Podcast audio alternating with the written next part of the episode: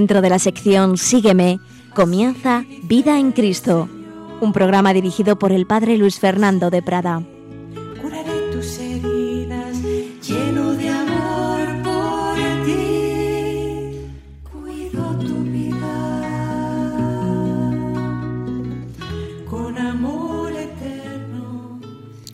Un cordial saludo, queridos amigos, querida familia de Radio María. Señor nos ama a todos con amor eterno. Estamos profundizando en lo que es la vida espiritual, lo que es la espiritualidad, los fundamentos bíblicos dogmáticos de la auténtica espiritualidad cristiana. Y concretamente, habíamos comenzado a hablar de la espiritualidad de la creación a la luz de la encíclica Laudato Si del Papa Francisco sobre el cuidado de la casa común. Ya decíamos en el día pasado que aquí no se trata de una presentación de la encíclica que ya se ha hecho en otros programas, no se trata de, exponerla en profundidad, es una encíclica de tema ecológico, tenemos programas, de ecología en Radio María donde se ha tratado de la encíclica, tenemos programas de doctrina social, se enmarca como el propio Santo Padre indica, en ese bloque del Magisterio de la Iglesia que es la doctrina social. Por tanto, todos esos aspectos los dejamos para sus programas correspondientes. Pero sí queremos y recoger de esta encíclica los aspectos más relacionados con nuestro programa, los aspectos de espiritualidad, los aspectos más eh, de incidencia más directa en la vida de cada uno de nosotros. Cada uno de nosotros, pues no vamos a tratar de, en la mayoría al menos, pues de los aspectos eh, que tienen que hacer los gobiernos, los, los organismos internacionales de cara al medio ambiente, pero sí que hay cosas del día a día, como el Papa explica en esta encíclica, que sí que nos afectan a todos.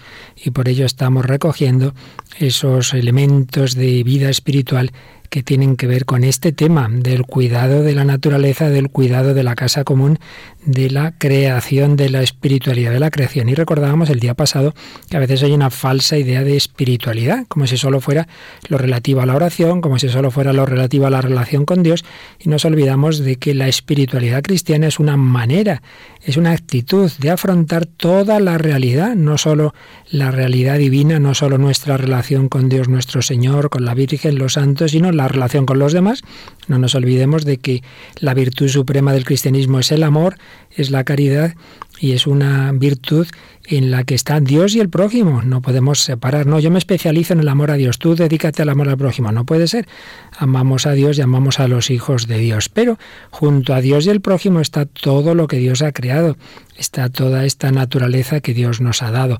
Por ello, la espiritualidad tiene que ver realmente con todo. Decíamos que espiritual en el sentido cristiano, en el sentido propio de la teología espiritual, en realidad es toda o debe ser toda la vida humana movida por el Espíritu Santo, toda la vida humana, no solo cuando rezamos, sino también cuando comemos, por ejemplo, cuando descansamos, cuando hacemos cualquier actividad, todo ello, cualquier actividad buena, puede y debe ser movida por el Espíritu Santo. Por ello hay una espiritualidad de la creación y por ello el Papa al hablarnos de la ecología también nos propone líneas de acción para nuestra espiritualidad, que son las que estamos intentando recoger. Pues bien, en esta encíclica, que repito aquí no la exponemos globalmente, pero sí que recordamos que tiene seis capítulos, habíamos recordado muy brevemente, resumido muy brevemente el primer capítulo, digamos, de recoger datos sobre la situación del ambiente, del medio ambiente, lo que le está pasando a nuestra casa, pero habíamos pasado al que a nosotros nos interesa más el segundo capítulo, el Evangelio de la creación, que a su vez tiene un primer apartado, la luz que ofrece la fe, y un segundo que es donde nos habíamos quedado en nuestra reflexión anterior, la sabiduría de los relatos bíblicos. Estamos ahí porque luego vendrá un tercer capítulo, raíz humana de la crisis ecológica, el cuarto, una ecología integral, el quinto, algunas líneas de orientación y acción, y el sexto, que de nuevo tendrá más que ver con nuestro programa Educación y Espiritualidad Ecológica. Pues bien, estamos en ese segundo capítulo, el Evangelio de la Creación y estamos en concreto en algunos relatos bíblicos. Realmente son muchos los relatos bíblicos que tienen que ver con la creación. Habíamos visto el Génesis, primero, los primeros capítulos, la, la, creación del universo, la creación del hombre, y nos habíamos quedado en un relato que uno puede decir y que tendrá esto que ver con la naturaleza, que es el pecado de Caín, la narración sobre Caín y Abel. Y sin embargo, si lo releemos, nos daremos cuenta de que, como dice el Santo Padre Francisco, los celos condujeron a Caín a cometer la injusticia extrema con su hermano. Pero esto a su vez provocó una ruptura de la relación entre Caín y Dios y entre Caín y la tierra, de la cual fue exiliado. ¿Dónde está Abel tu hermano? Caín responde que no lo sabe y Dios le insiste. ¿Qué hiciste? La voz de la sangre de tu hermano clama a mí desde el suelo. Ahora serás maldito y te alejarás de esta tierra. Veis, te alejarás de esta tierra. Por eso dice el Papa, el descuido en el empeño de cultivar y mantener una relación adecuada con el vecino, aquí con el hermano, hacia el cual tengo el deber del cuidado y de la custodia, destruye mi relación interior conmigo mismo, con los demás, con Dios y con la tierra. Siempre hay que recordar estas cuatro relaciones. Nuestra espiritualidad no solo se refiere a la relación con Dios, sino también conmigo mismo, con los demás y con la tierra. Cuando todas estas relaciones son descuidadas, cuando la justicia ya no habita en la tierra, la Biblia nos dice que toda la vida está en peligro. Esto es lo que nos enseña otra narración que todos recordamos de Noé, el diluvio universal. Dios amenaza con exterminar a la humanidad por su constante incapacidad de vivir a la altura de las exigencias de la justicia y de la paz. La tierra está llena de violencia. Entonces dice el Papa que en estos relatos tan antiguos cargados de profundo simbolismo, ya estaba contenida una convicción actual que todo está relacionado, que todo está relacionado y que el auténtico cuidado de nuestra propia vida y de nuestras relaciones con la naturaleza es inseparable de la fraternidad, la justicia y la fidelidad a los demás. La maldad se extendía sobre la faz de la tierra, dice Génesis 6.5, y hay una frase tremenda, Dios le pesó haber creado al hombre en la tierra, Génesis 6.6, pero a través de Noé, que se conservaba íntegro y justo, decidió abrir un camino de salvación y así dio a la humanidad la posibilidad de un nuevo comienzo. Por eso comenta el Papa, basta un hombre bueno para que haya esperanza. La tradición bíblica establece que esta rehabilitación implica el redescubrimiento y el respeto de los ritmos inscritos en la naturaleza por la mano del Creador. Y esto se muestra en otro aspecto muy, muy importante en toda la historia de Israel, como sabemos, que es la ley del Sabbat, el sábado, el séptimo día Dios descansó de todas sus obras y ordenó a Israel que cada séptimo día debía celebrarse como un día de descanso, un Sabbat. Y fijaos que además de ese día a la semana, también tenía que haber cada siete años un año sabático para Israel y su tierra, y en ese año se daba un descanso a la tierra, no se sembraba, solo se cosechaba lo indispensable. Y luego también cada siete semanas de años, es decir, siete por siete, cuarenta y nueve años, se celebraba un jubileo, un año de perdón universal, de liberación. Y con ello pues se quería reconocer que el regalo de la tierra con sus frutos pertenece a todo el pueblo, puesto que se suponía, esto luego nunca se cumplió muy bien, pero se suponía que en ese jubileo pues eh, se compartían todos los frutos, las tierras eh, que habían eh, sido adquiridas en una propiedad privada volvían a, compartirse, etcétera. En cualquier caso, pues aparecen muchos datos de ese en el Antiguo Testamento, en los relatos bíblicos, que relacionan al hombre, el descanso del hombre, con el descanso también de la naturaleza. ¿Qué vamos a decir de los salmos?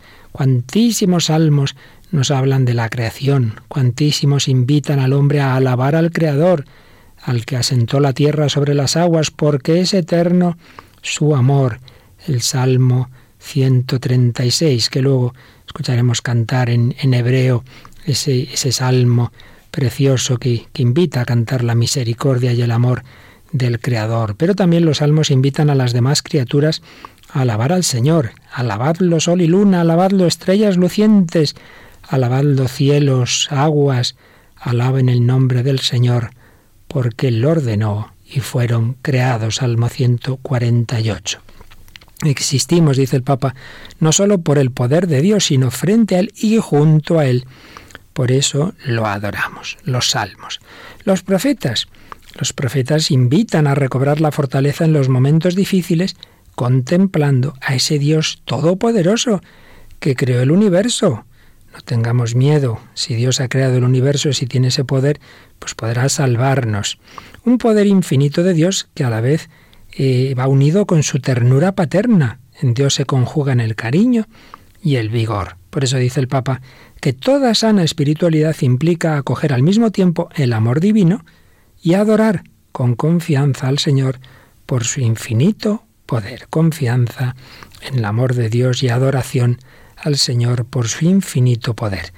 Y es que es el mismo, el Dios que libera y salva, el que nos salva de nuestros opresores, de, del pecado, es el mismo que el que creó el universo. Son dos modos de actuar íntimamente unidos. En realidad, la primera etapa de la historia de la salvación es la creación. Si Dios nos puede salvar, es claro, porque primero nos ha creado, porque primero nos ha dado la vida. Y en el Antiguo Testamento aparece esa unión del Creador con el que salva a Israel.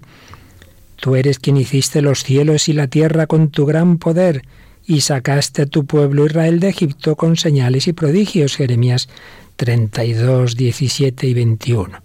El Señor es un Dios eterno, creador de la tierra, no se cansa ni fatiga, al cansado da vigor, dice Isaías 40. Y fijaos que esa fe en el poder de Dios, en el Creador, es la que dará ánimo y fuerza y esperanza cuando Israel esté en sus peores momentos, concretamente en la cautividad de Babilonia y una gran crisis espiritual, pero precisamente ahí se maduró esa fe en la omnipotencia creadora del Señor. Los profetas exhortaban al pueblo a recuperar la esperanza en medio de esa situación desdichada, porque si Dios ha creado el universo de la nada, pues podrá sacarnos de esta nada en que estamos ahora metidos de este, de este exilio, etc. Lo cual, por cierto, va a pasar luego al cristianismo, cuando los cristianos en un momento de prueba y persecución y bajo el imperio romano, pues estén pasándolo mal en esos primeros siglos, también recordarán esto mismo, que su Señor Jesús es el Creador con el Padre y que Él tiene todo el poder. Grandes y maravillosas son tus obras, Señor, Dios omnipotente, justos y verdaderos tus caminos, dice el Apocalipsis 15.3. Si Dios pudo crear el universo de la nada, también puede intervenir en este mundo y vencer cualquier forma de mal. Entonces la injusticia no es invencible, dice el Papa en el número 74 de Laudato Si. Por tanto, concluye el Santo Padre, no podemos sostener una espiritualidad que olvide al Dios Todopoderoso y Creador. Yo me concentro en Jesús, que ha muerto por mí, que está en la Eucaristía, claro que sí, eso es súper importante, pero no te olvides de que ese mismo Jesús es con el Padre y el Espíritu Santo el Creador de cielos y tierra, eso no podemos dejarlo de lado. Por ello es importante una espiritualidad de la creación. Después de ir sacando estas enseñanzas de la Laudato Si haremos una reflexión ya de conjunto sobre esa espiritualidad de la creación, pero aquí fijémonos bien en lo que nos dice el Papa Francisco, que si no tenemos esa fe y esa espiritualidad del Dios Todopoderoso y Creador, terminaremos adorando otros poderes del mundo o nos colocaremos en el lugar del Señor hasta pretender pisotear la realidad creada por Él sin conocer límites. La mejor manera de poner en su lugar al ser humano y de acabar con su pretensión de ser un dominador absoluto de la tierra es volver a proponer la figura de un Padre Creador y único dueño del mundo, porque de otro modo el ser humano tenderá siempre a querer imponer a la realidad sus propias leyes e intereses. Así pues, un, pequeño repasito nos ha hecho la encíclica en estos números de este capítulo segundo por esos relatos bíblicos. Naturalmente es algo que podríamos alargar mucho, pero recordamos esos relatos del Génesis, esos salmos, los profetas, pues como todo ello nos llevan a esa espiritualidad de la creación, a alabar al Señor. Os citaba antes ese Salmo 136 que tanto rezan y cantan los judíos y lo vamos precisamente a oír en hebreo muy bellamente cantado. Cantemos al Señor por su misericordia, por su amor. Él es nuestro Creador él es nuestro Salvador.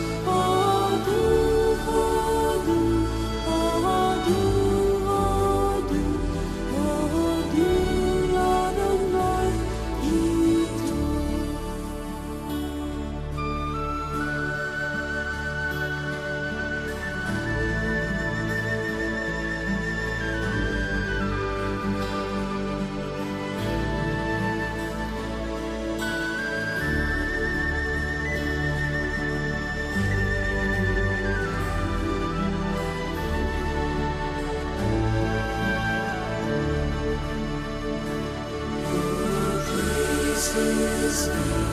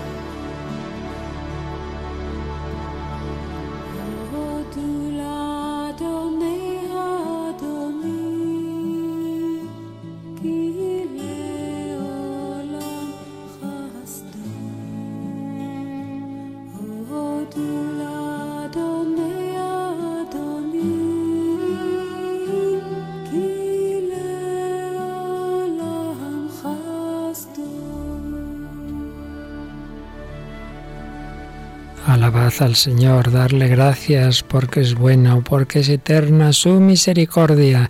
Así nos invitan tantos salmos, así nos invita toda esa espiritualidad bíblica. Estamos en estas reflexiones sobre espiritualidad de la creación en Radio María, partiendo de la encíclica Laudato Si del Papa Francisco.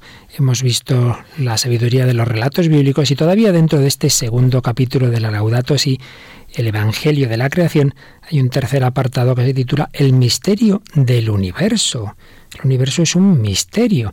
Y aquí viene una idea muy importante en el número 76, y es que no es lo mismo decir la palabra naturaleza, que está muy bien, pero no es lo mismo que decir creación, que es una palabra bíblica, una palabra de la tradición judío-cristiana, y que dice más que naturaleza, porque decir creación implica un proyecto del amor de Dios donde cada criatura tiene un valor y un significado, mientras que decir simplemente naturaleza, pues se suele entender como un sistema que se analiza, se comprende, se gestiona, pero la creación en cambio solo puede ser entendida como un don que surge de la mano abierta del Padre de todos, como una realidad iluminada por el amor.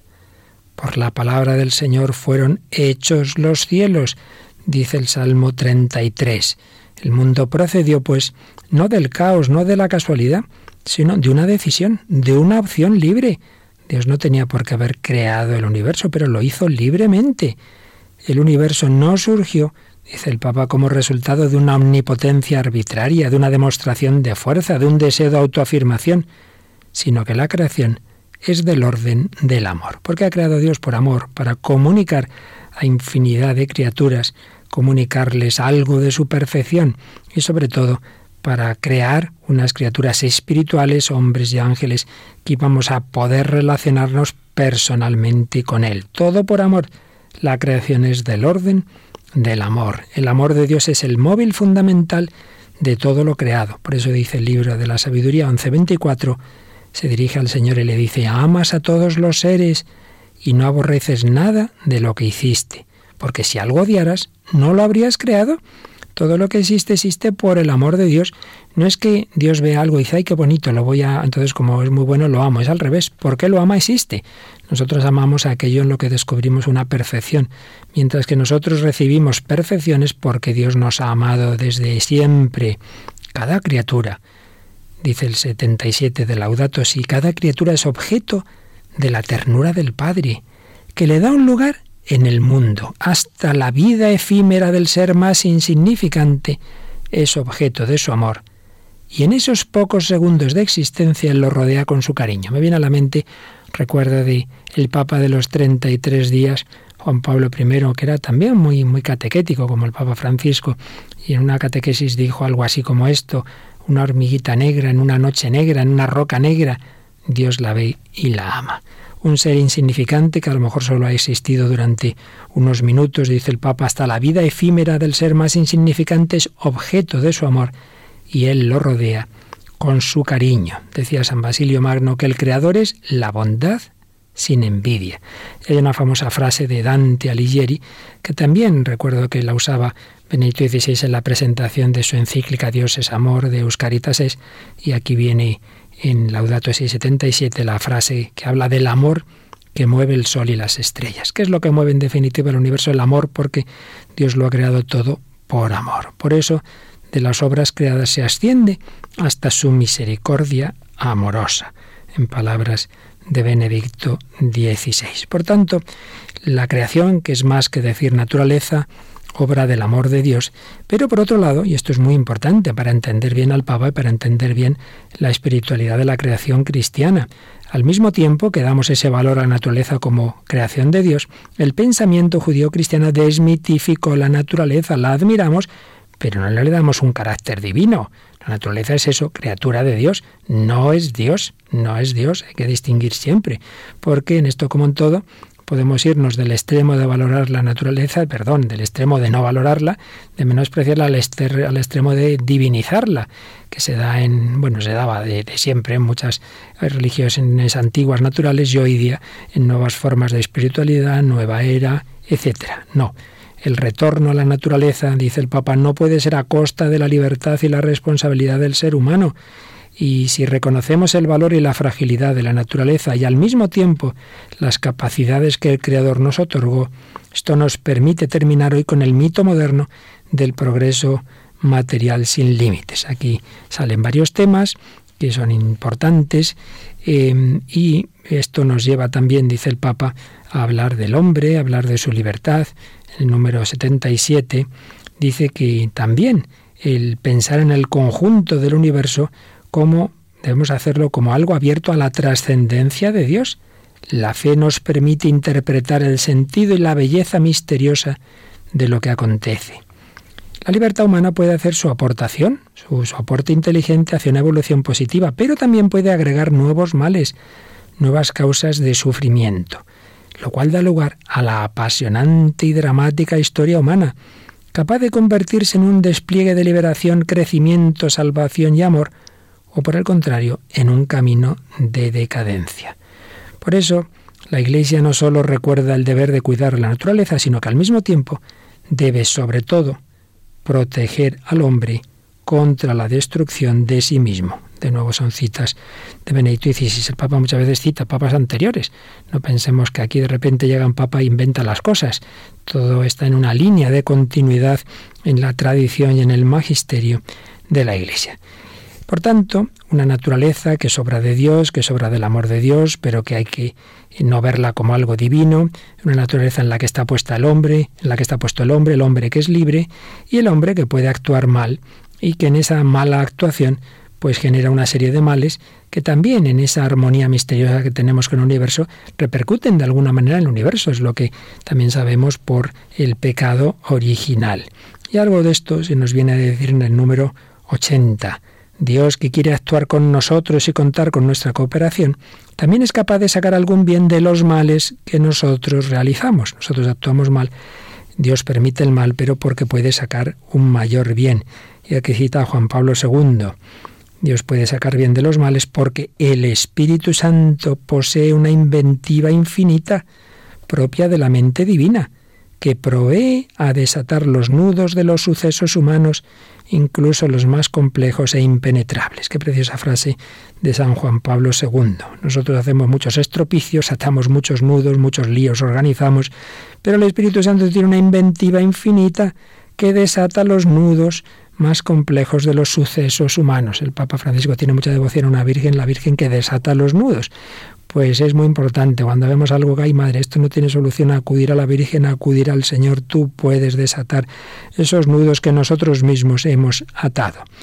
Dice el Papa Francisco que el Señor también de algún modo quiso limitarse a sí mismo al crear un mundo necesitado de desarrollo. Dios no ha creado un mundo ya en una suma perfección, esto es doctrina de la Iglesia de siempre, Dios siempre podía haber creado un mundo mejor. Las posibilidades son, son infinitas para la mente divina. Ha creado un mundo, un mundo bueno, pero un mundo limitado, donde muchas cosas que nosotros consideramos males, peligros, fuentes de sufrimiento, en realidad son parte de los dolores de parto que nos permiten, que nos, perdón, que nos estimulan a colaborar con el Creador, con el Creador. Esa es la frase de San Pablo, lo de los dolores de parto. La creación gime con dolores de parto, una, una imagen muy bella. La mujer que está dando a luz lo está pasando mal, pero sabe que son dolores que van a dar, que van a concluir en una vida humana, en una alegría muy grande, en dar un nuevo ser humano al mundo, en tener un hijo, pues todos los sufrimientos que Dios permite en nuestro mundo, aunque nos parezcan espantosos y lo son en sí mismos, no nos olvidemos que están en un plan de Dios en el cual son dolores de parto, todo esto va a desembocar en un cielo nuevo y una tierra nueva, porque dice, sigue diciendo Laudato si, el Señor está presente en lo más íntimo de cada cosa, sin condicionar la autonomía de su criatura, una presencia divina que asegura la permanencia y el desarrollo de cada ser. Esto lo explica el catecismo, que es aquí citado, lo explica Santo Tomás de Aquino, que es aquí también citado, que Dios no es que creó las cosas y luego se olvida de ellas, no, no, las está creando permanentemente en tanto en cuanto las está manteniendo en el ser y está presente en todo, hay una presencia divina en toda la realidad, si no todo se disolvería, si Dios no lo sostuviera.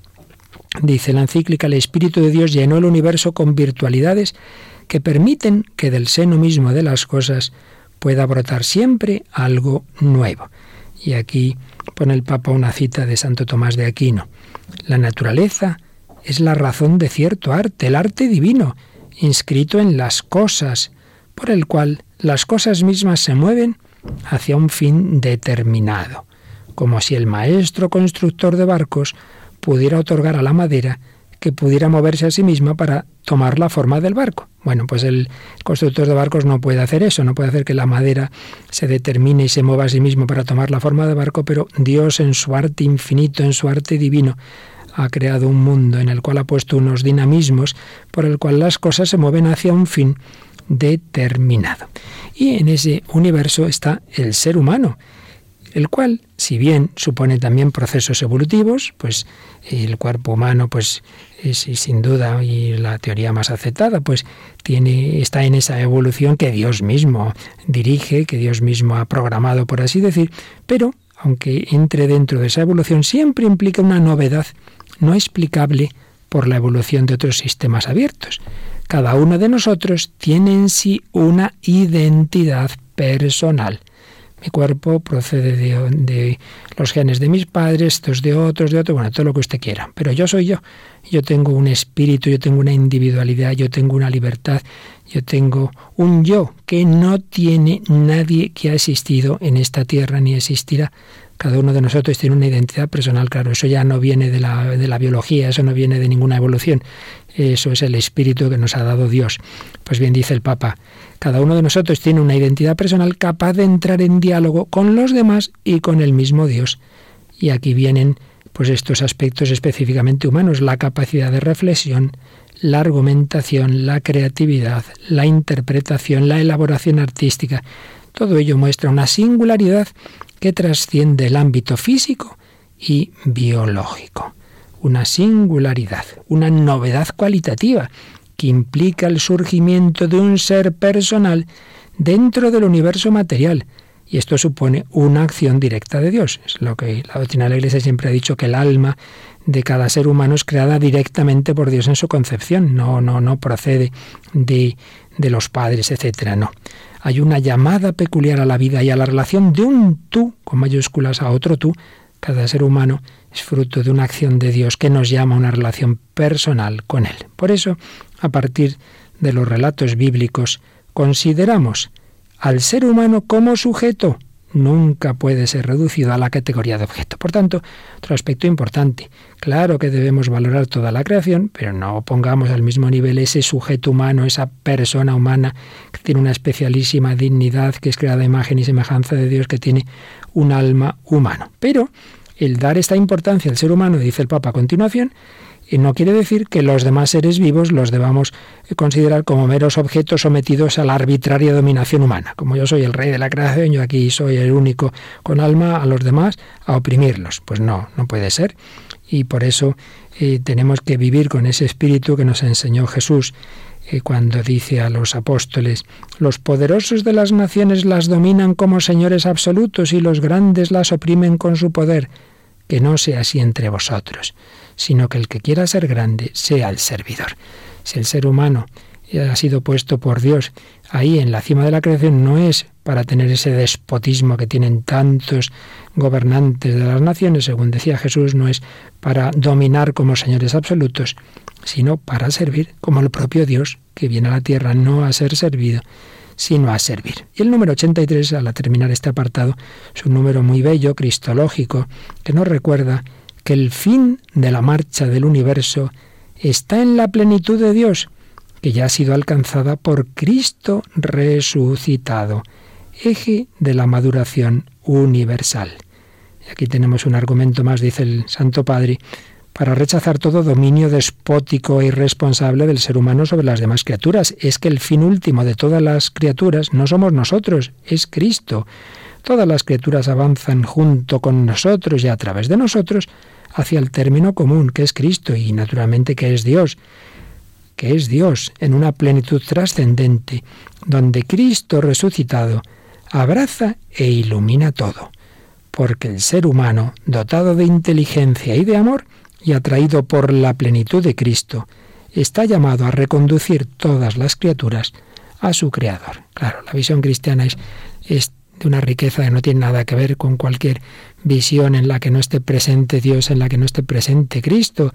Es que el Creador, el Redentor es el mismo y el que está resucitado y el que conduce todo a la plenitud, que es Cristo resucitado.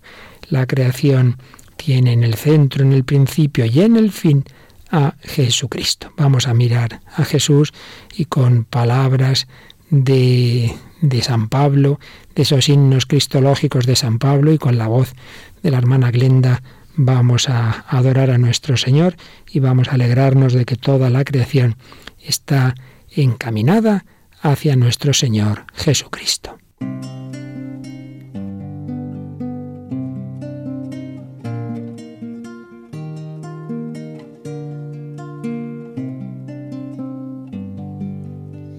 Cristo es la imagen del Dios invisible, el primogénito de toda la creación, porque en él fueron creadas todas las cosas, tanto en el cielo como en la tierra.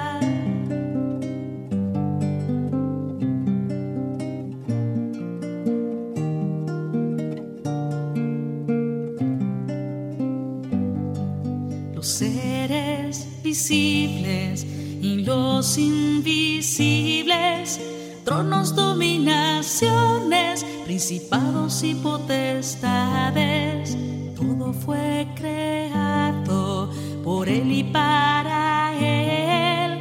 Él existe antes que todas las cosas y todo subsiste en Él.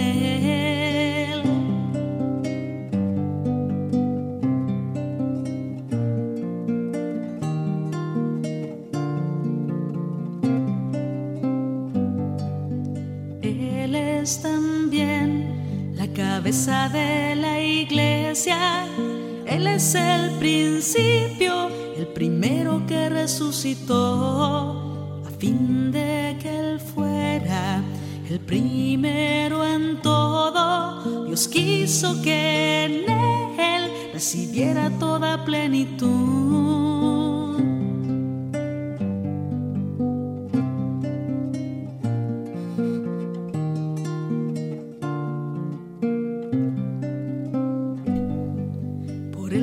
Reconciliar consigo todo lo que existe, restableciendo la paz por la sangre de su cruz, por la sangre de su cruz, por la sangre de su cruz,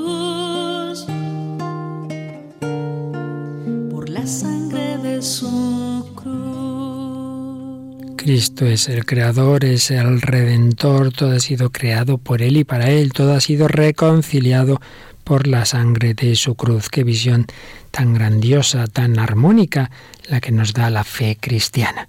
Pues seguimos aquí en Radio María hablando de la espiritualidad de la creación, del Evangelio de la creación en la encíclica Laudato Si del Papa Francisco, quien nos habla el Padre Luis Fernando de Prada. No estamos haciendo más que nada sacar algunas de las ideas, de las perlitas que hay en esta encíclica para nuestra vida espiritual. Ese segundo capítulo de Laudato Si, el Evangelio de la creación, pasamos a un apartado cuarto que se titula El mensaje de cada criatura en la armonía de todo lo creado. Entonces nos dice el Papa que cada criatura tiene una función y ninguna superflua. La verdad es que a veces uno dice, bueno, ¿y este bicho para qué? Bueno, pues todo tiene, todo tiene su, sentido en ese conjunto de la creación. Esto lo saben los especialistas y que saben de estas cosas, ¿verdad? Los biólogos, los ambientólogos, pero también desde la fe. Nada ha creado Dios así porque sí. Todo tiene su sentido. Cada criatura tiene una función y ninguna es superflua. Todo el universo material es un lenguaje del amor de Dios, de su desmesurado cariño hacia nosotros. El suelo, el agua, las montañas, todo es caricia de Dios. Qué expresión tan bella que por supuesto han dicho de otras formas, pues tantos santos, tantos místicos. Esto está, ya lo veremos si Dios quiere al final de estas reflexiones, en el final de los ejercicios espirituales de San Ignacio. No nos olvidemos, el Papa Francisco es jesuita y los ejercicios espirituales terminan con lo que se llama la contemplación para alcanzar amor, que nos va a hablar de esa presencia de Dios en todo el universo pero que nos diría San Juan de la Cruz con su cántico espiritual y Santa Teresa y San Francisco de Asís, bueno, si es que no pararíamos, pues esto que dice aquí el Papa lo han sabido los santos, todo es caricia de Dios, el suelo, el agua, las montañas. La historia de la propia amistad con Dios siempre se desarrolla en un espacio geográfico que se convierte en un signo personalísimo y cada uno de nosotros guarda en su memoria lugares cuyo recuerdo le hace mucho bien. Y San Juan Pablo II, citado en el número 85, decía que Dios ha escrito un libro precioso cuyas letras son la multitud de criaturas presentes en el universo. Tenemos un libro delante, el libro de la creación, cuyas letras son todas estas criaturas. Y ese libro nos viene a decir lo mismo, Dios te ama, Dios es amor. Ninguna criatura queda fuera de esa manifestación de Dios. Los obispos de Japón, que cita aquí el Papa, decían que percibir a cada criatura cantando el himno de su existencia es vivir gozosamente en el amor de Dios y en la esperanza. Una contemplación de lo creado que nos permite descubrir a través de cada cosa alguna enseñanza que Dios nos quiere transmitir.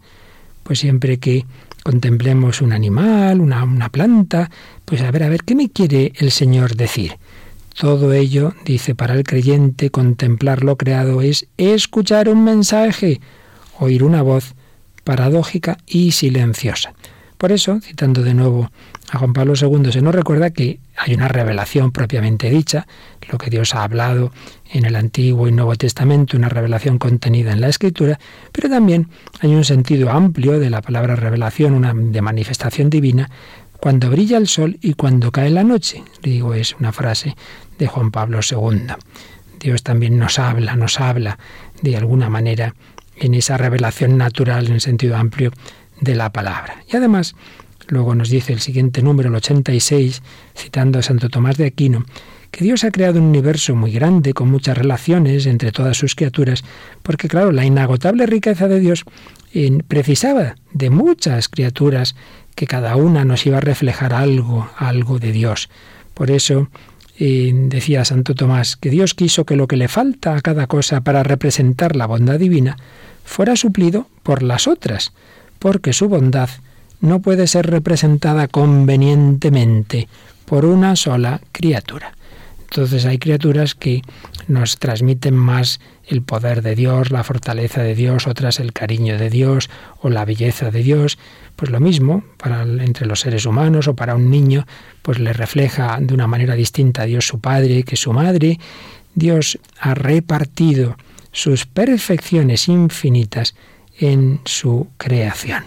Por eso necesitamos captar la variedad de las cosas en sus múltiples relaciones y entonces se entiende mejor el sentido de cualquier criatura si se la contempla en el conjunto del proyecto de Dios. Así lo enseña el Catecismo de la Iglesia Católica.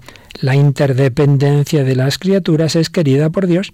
El sol y la luna, el cedro y la florecilla, el águila y el gorrión, las innumerables diversidades y desigualdades significan que ninguna criatura se basta a sí misma, que no existen sino en dependencia unas de otras para complementarse y servirse mutuamente.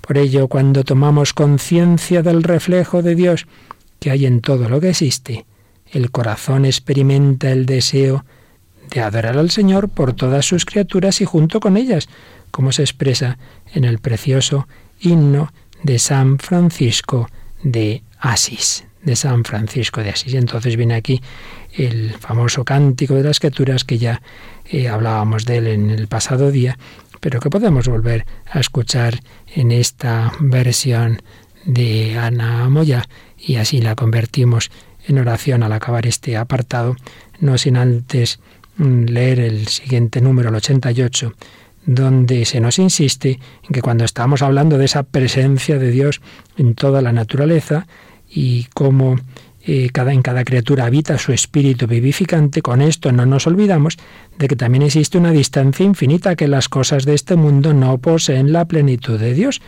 De nuevo, evitar esos extremos por un lado, valorar en toda creación, en toda criatura, esa presencia de Dios, ese reflejo de Dios, pero por otro lado, saber que siempre hay una distancia infinita entre la criatura y el Creador. Alabemos, alabemos al Señor, alabemos al Señor omnipotente y altísimo con San Francisco de Asís.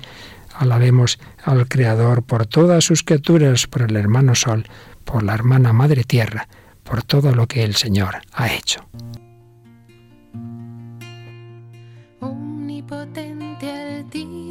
bondadoso Señor, tuya es la alabanza, la gloria y el honor.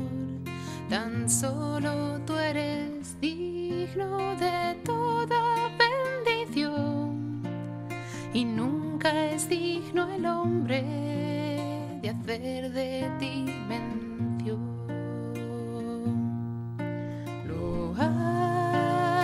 seas mi Señor por toda criatura, por el hermano sol. Loado seas mi Señor por la hermana tierra, las flores de color. Y por la hermana luna de blanco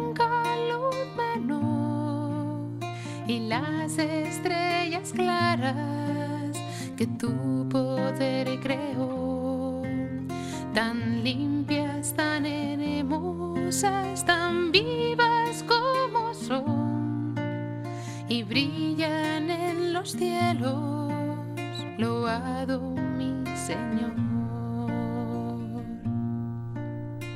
Y por la hermana agua preciosa en su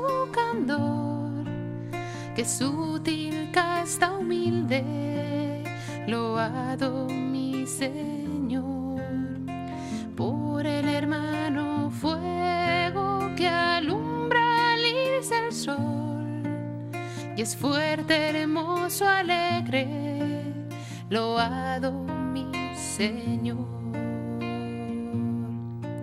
Loado seas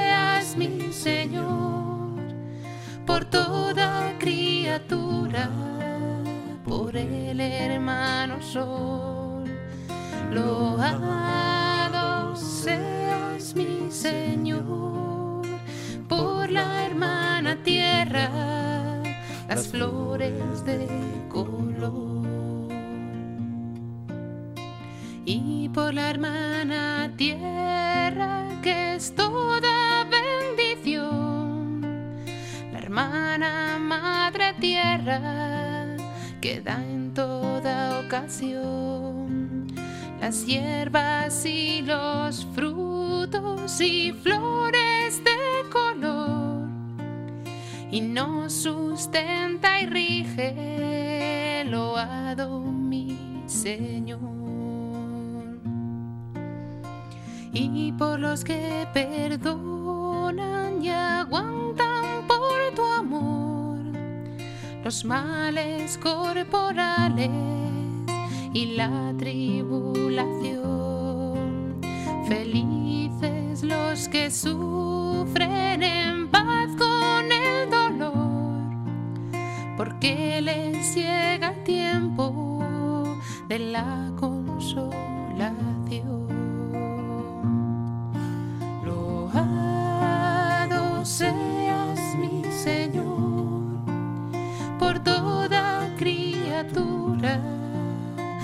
el hermano sol.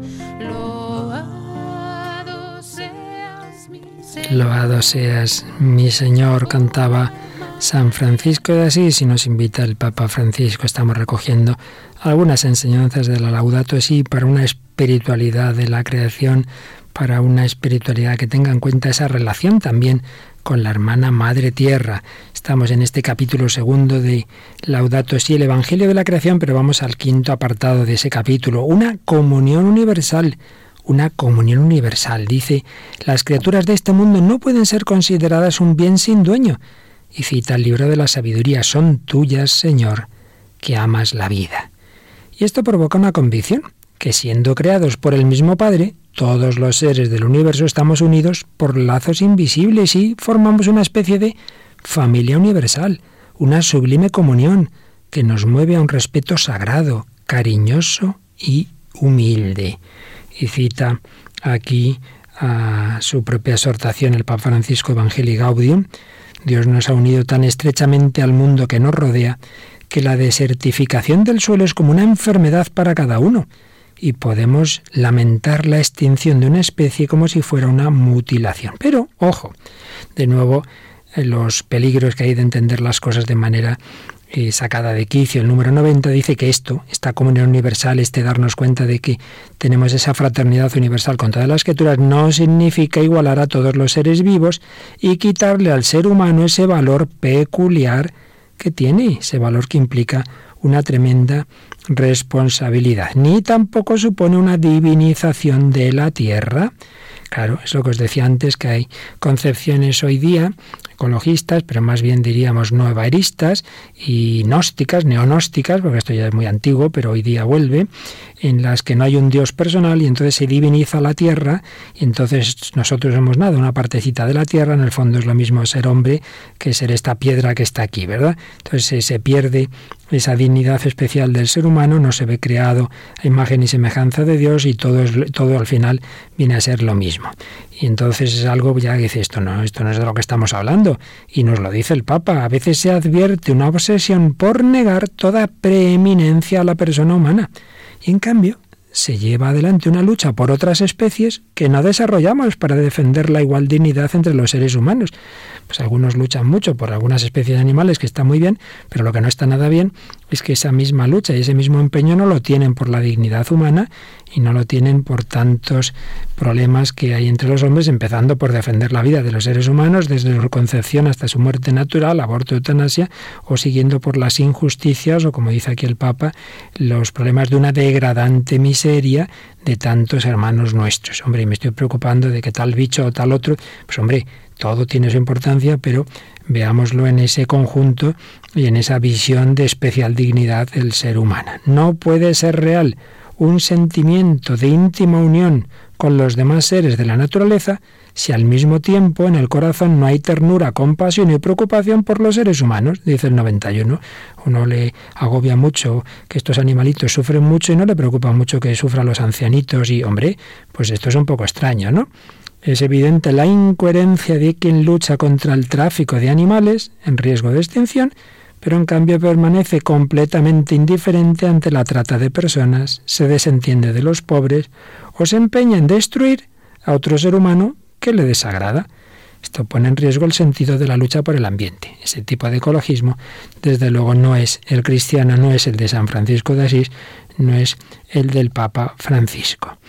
Pero, por otro lado, también nos dice el Santo Padre que cuando el corazón está abierto a una comunión universal, nada ni nadie está excluido de la fraternidad.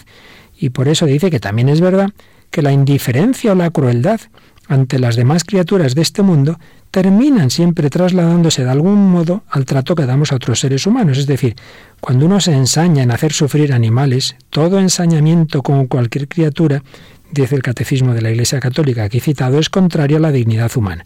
Si uno tiene algo en su corazón que le lleva a esa crueldad, a ese ensañamiento, pues cuidado, ¿eh? porque si esta persona hace sufrir así porque sí a cualquier animal, o pues entonces a saber si no puede hacer eso también con los seres humanos, porque todo, todo el corazón humano, dice el Papa, es, es, es uno, es uno solo. Entonces un corazón cruel, un corazón indiferente ante la vida, pues es capaz de cualquier cosa. Luego, apartado sexto, nos va a hablar del destino común de los bienes. La tierra es una herencia común cuyos frutos deben beneficiar a todos y aquí hay otro aspecto que atraviesa toda la encíclica. El cuidado del medio ambiente es también una manera de caridad hacia los más pobres y necesitados porque muchas veces les estamos quitando, primero, algo que es de todos, pero segundo, que especialmente muchas veces necesitan los que no tienen otra cosa más que esa naturaleza, más que ese medio ambiente. Y por ello también por motivo de caridad y de justicia. Y aquí recuerda el Papa algo que es de, siempre la doctrina social de la Iglesia, y es que hay un derecho de propiedad privada, pero que está subordinado al destino universal de los bienes. Y como, como dijo varias veces Juan Pablo II, la propiedad privada tiene una función social, tiene una hipoteca social. Y en cita directa de la encíclica social Centésimos Años de San Juan Pablo II, se nos recuerda que Dios ha dado la tierra a todo el género humano, para que ella sustente a todos sus habitantes sin excluir a nadie ni privilegiar a alguno.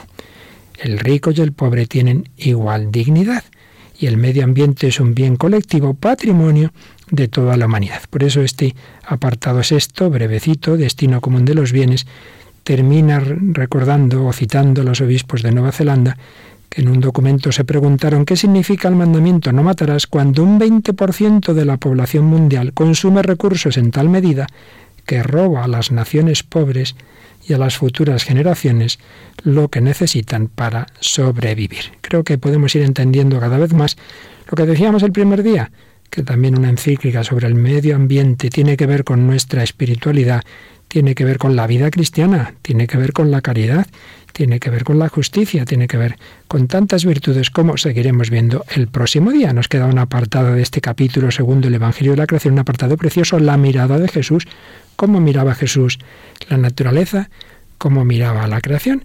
Pues seguiremos con ello y entre tanto que pidamos al Señor y pidamos a María esa mirada contemplativa, esa mirada de amor hacia todas las obras que Dios nuestro Señor ha hecho, hacia este mundo en el que Él nos ha puesto.